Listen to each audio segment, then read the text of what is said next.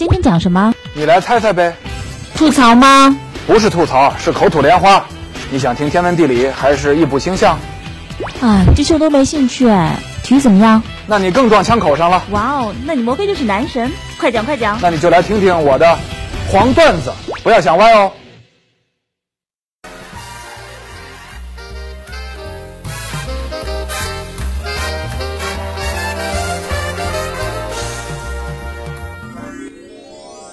去谢实力派海飞丝，感谢海飞丝对本期节目的大力支持。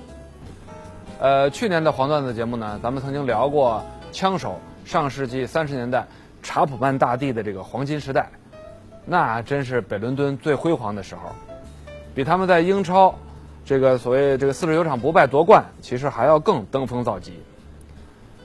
今年的英超呢，堪称是群雄逐鹿，赛季初，啊，眼瞅着如今在英超。同一家俱乐部执教时间最长的温格教授，有了厄齐尔的这个强势助阵，啊，大有重塑辉煌的势头。他们在很长一段时间内啊，在积分榜上领先群雄，但是没曾想啊，到了三月，球队又开始滑坡。当然了，现在要说阿森纳本赛季就失去了所有的奖杯希望，还为时尚早。但有一点是肯定的。一旦阿森纳再次和冠军无缘，阿森纳的球迷呢，一定又会质疑他们的这个人才策略。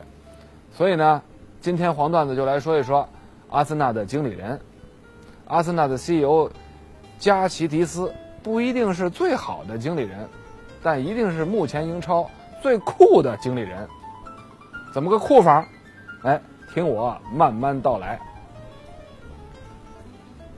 在足球圈呢，有这样一个说法，很多球迷可能也认可，就是一位顶尖的 CEO 可以帮助成就打造一支很好的球队，塑造一代王朝。比如福格森长期的左膀右臂大卫吉尔，还有昔日切尔西的金牌经理人皮特肯扬。当然了，这个现在拜仁的这个乌里赫内斯，更是被人们称作这个。拜仁王朝一手缔造啊，这个缔造的第一功臣啊，所以他最近呢也因为这个偷逃税的问题，被德国的这个法院判要入狱监禁啊，引起了很大的反响。咱们节目近期肯定要聊一聊这个事儿啊，关心德国足球、关心拜仁的球迷可以等着听。咱们今天接着说阿森纳这事儿，温格他也有一个好伙伴，叫大卫戴恩。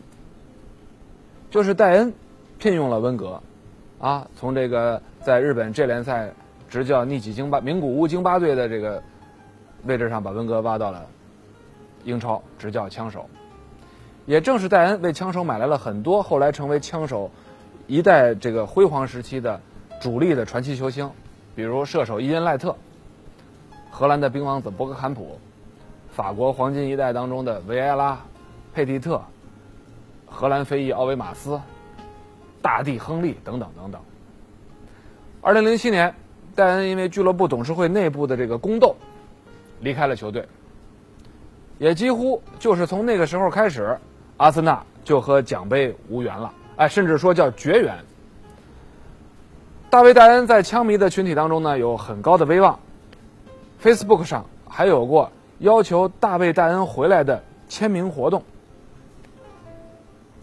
戴恩一走，俱乐部得有人接班，掌管球队的转会啊、商务啊等等这些事务，这个位置总得有人干，是吧？等啊等，终于在二零零八年底来了一个人，谁呢？伊万加奇迪斯。这个名字啊，当时很多人都没听说过。这个人呢，有南非和希腊的双重国籍，他出生在英国的曼彻斯特，事业呢又在美国。这个人到底是谁？为什么背景如此复杂呢？关于他在英国和美国的往事啊，比较容易就调查的一清二楚了。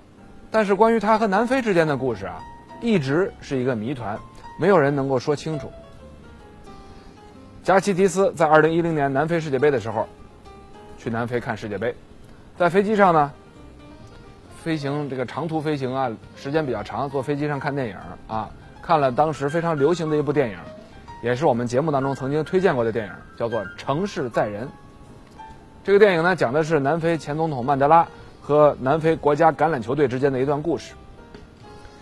加西迪斯就在从英国去南非的飞机上看了这个电影，然后呢，在飞机上就潸然泪下，看哭了。南非的种族歧视啊，对加西迪斯来说非常有触动。那段历史啊，他是很有感觉的。说到这儿，大家可能奇怪了，说你是一白人呐，你你感触什么呀？没错，他的父亲科斯塔加西提斯啊是希腊后裔。是祖上呢移民去的南非，所以呢他们的姓氏啊和长相啊，哎，典型的地中海沿岸的这个这个这个模样，白人的模样啊。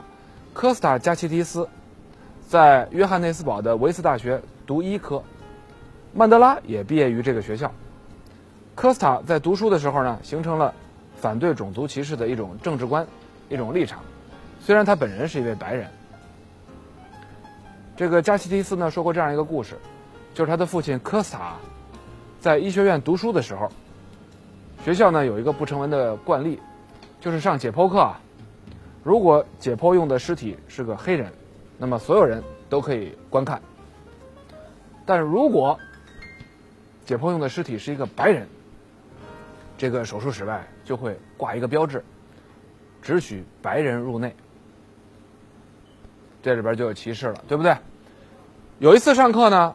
上解剖课，大家都以为啊，用的是一个黑人的尸体，大家都进来上课了，准备看这解剖课。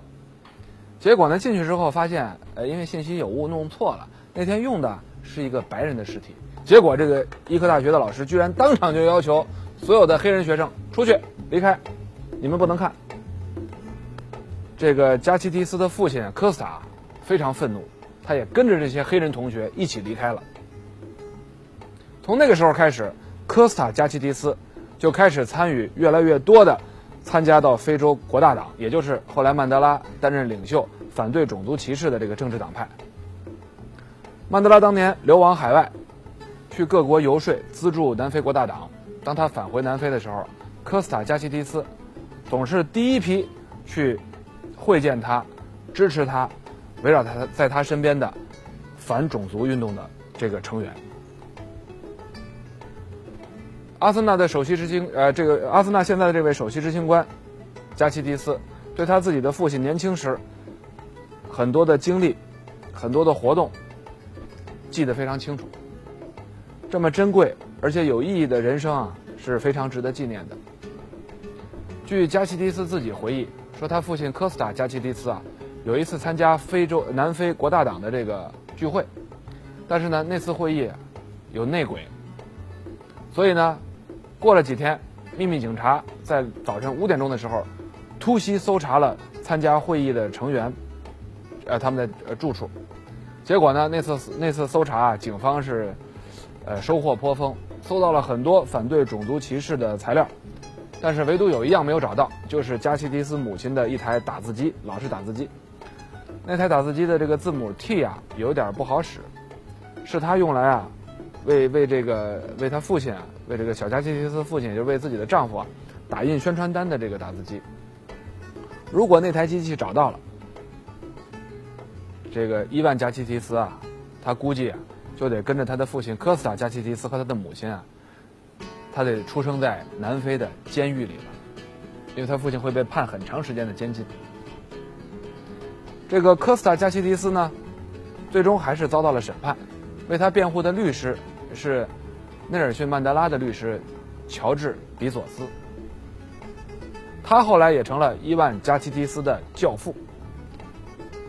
这桩官司呢，肯定没有打赢，啊，可以想象的，因为你当时对抗的是整个南非的政府，一个种族歧视的政府。曼德拉也入狱了，加奇迪斯呢一样入狱，差别是曼德拉关在了罗本岛，而加西迪斯呢是关在约翰内斯堡的一个白人监狱。你看，都是因为反种族歧视，一个白人，一个黑人，关在监狱还得分开，专门有专门的白人监狱。南非这个种族歧视啊，真的是当时非常严重。那是一九六四年，也就是加奇迪斯出生的那一年。他的父亲呢，因为蹲监狱，没有看到他的出生。这个科斯塔加奇提斯呢，在监狱当中有两次越狱的努力，其中一次呢是用这个从厕所拼凑起来的各种原原材料啊，制作了一个把手，把床单接接长了拧成这个布条挂在这个把手上，然后把把把手呢丢到围墙外，试图勾住什么借力点，然后呢顺着床单再爬出这个围墙。我们过去讲的所谓垂城而出，这个努力呢失败了。说实话，这招数有点太小儿科，太瞧不起这个南非的监狱和这个监狱的看守了啊。那个时候呢还没有电影《肖申克的救赎》，但是呢这种方式确实有点太不把人家狱警放在眼里，所以失败了。那么，这个科斯塔加西蒂斯为什么想越狱呢？因为他当时啊是被单独监禁。也就是不允许他和外人接触，用一种绝对封闭的环境折磨思想，啊，折磨你的精神和意志，关到你要发疯为止。有一次呢，接受狱警的这个审问，加西提斯被要求站着连续审了二十四小时，然后呢，警察就走了，他一个人站在这个审讯室，东张西望到处看，忽然发现这个旁边的书架上有本书，是关于斯巴达克斯的。啊，古罗马奴隶反抗，反抗古罗马帝国的这个故事。加西加西迪斯一看如获至宝，那个时候人精神很空虚啊，有一本书很难得，赶紧把这本书藏到裤子里，带回自己的囚禁室，小心翼翼地打开书，一看一共一百八十五页。他想了想，做了个计划，每天只读一页，就只读一页，啊。为什么呢？这日子很漫长啊，有一本书他不能快很快读完了。然后呢，他第一天就把第一页读了一遍又一遍，一遍又一遍，把第一页都背得烂熟于于胸，恨不得能够倒着背了，舍不得往下看第二页，做好了在监狱里把牢底坐穿的准备。结果当天晚上呢，狱警冲到他的这个囚房里边，把那本书给拿走了。怎么回事啊？这就是狱警故意设计的一种对他的精神的折磨和打击。让你有一点希望，然后又残酷的、残忍的把这个希望击破，让你精神崩溃，跟你斗智斗心力。一九六七年，科斯塔加西迪斯出狱了。他发现呢，很多昔日的战友已经被杀害，其中一个最悲惨的是，某个战友年仅四岁的孩子，在家里呢收到一个包裹，小朋友嘛，就打开了，好奇看看有什么人寄来什么好东西了，一打开，嘣。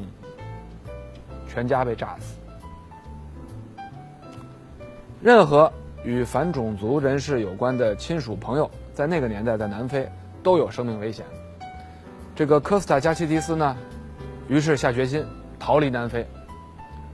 不行啊，我斗不过呀！啊，我得为我的妻子、儿子考虑。于是呢，带着妻儿逃到了英国，开始了新的人生。为什么他可以逃到英国呢？因为他是持有南非国籍护照的白人，所以他可以到英国生活。那么这个小加奇蒂斯就是伊万加奇蒂斯呢，他是在四岁的时候到了英国，在英国读书长大的。哎，这个故事说到这儿就接上了，对不对？那么二零一零年他去南非看世界杯的路上，在飞机上看了《城市在人》这部电影，为什么会哭啊？大家就完全可以理解了，对吧？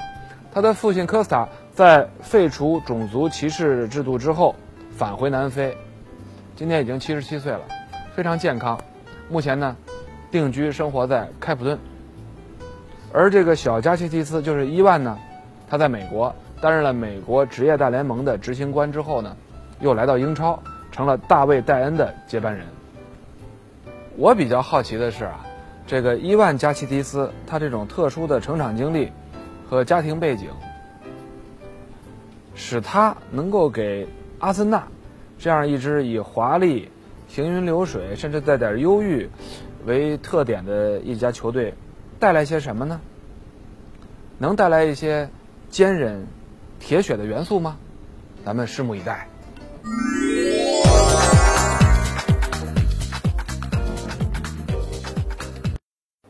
在这儿呢，插播一个小小的广告。呃，在春节前后呢，呃，我们将黄段子节目里关于足球的话题内容呢做了精选和整理，出了一本书，叫《足球根本不是圆的》。在世界杯年呢，给大家提供一本看球囤货备料装逼指南啊！呃，京东、当当、卓越都已经可以开始订阅了，希望您能够喜欢。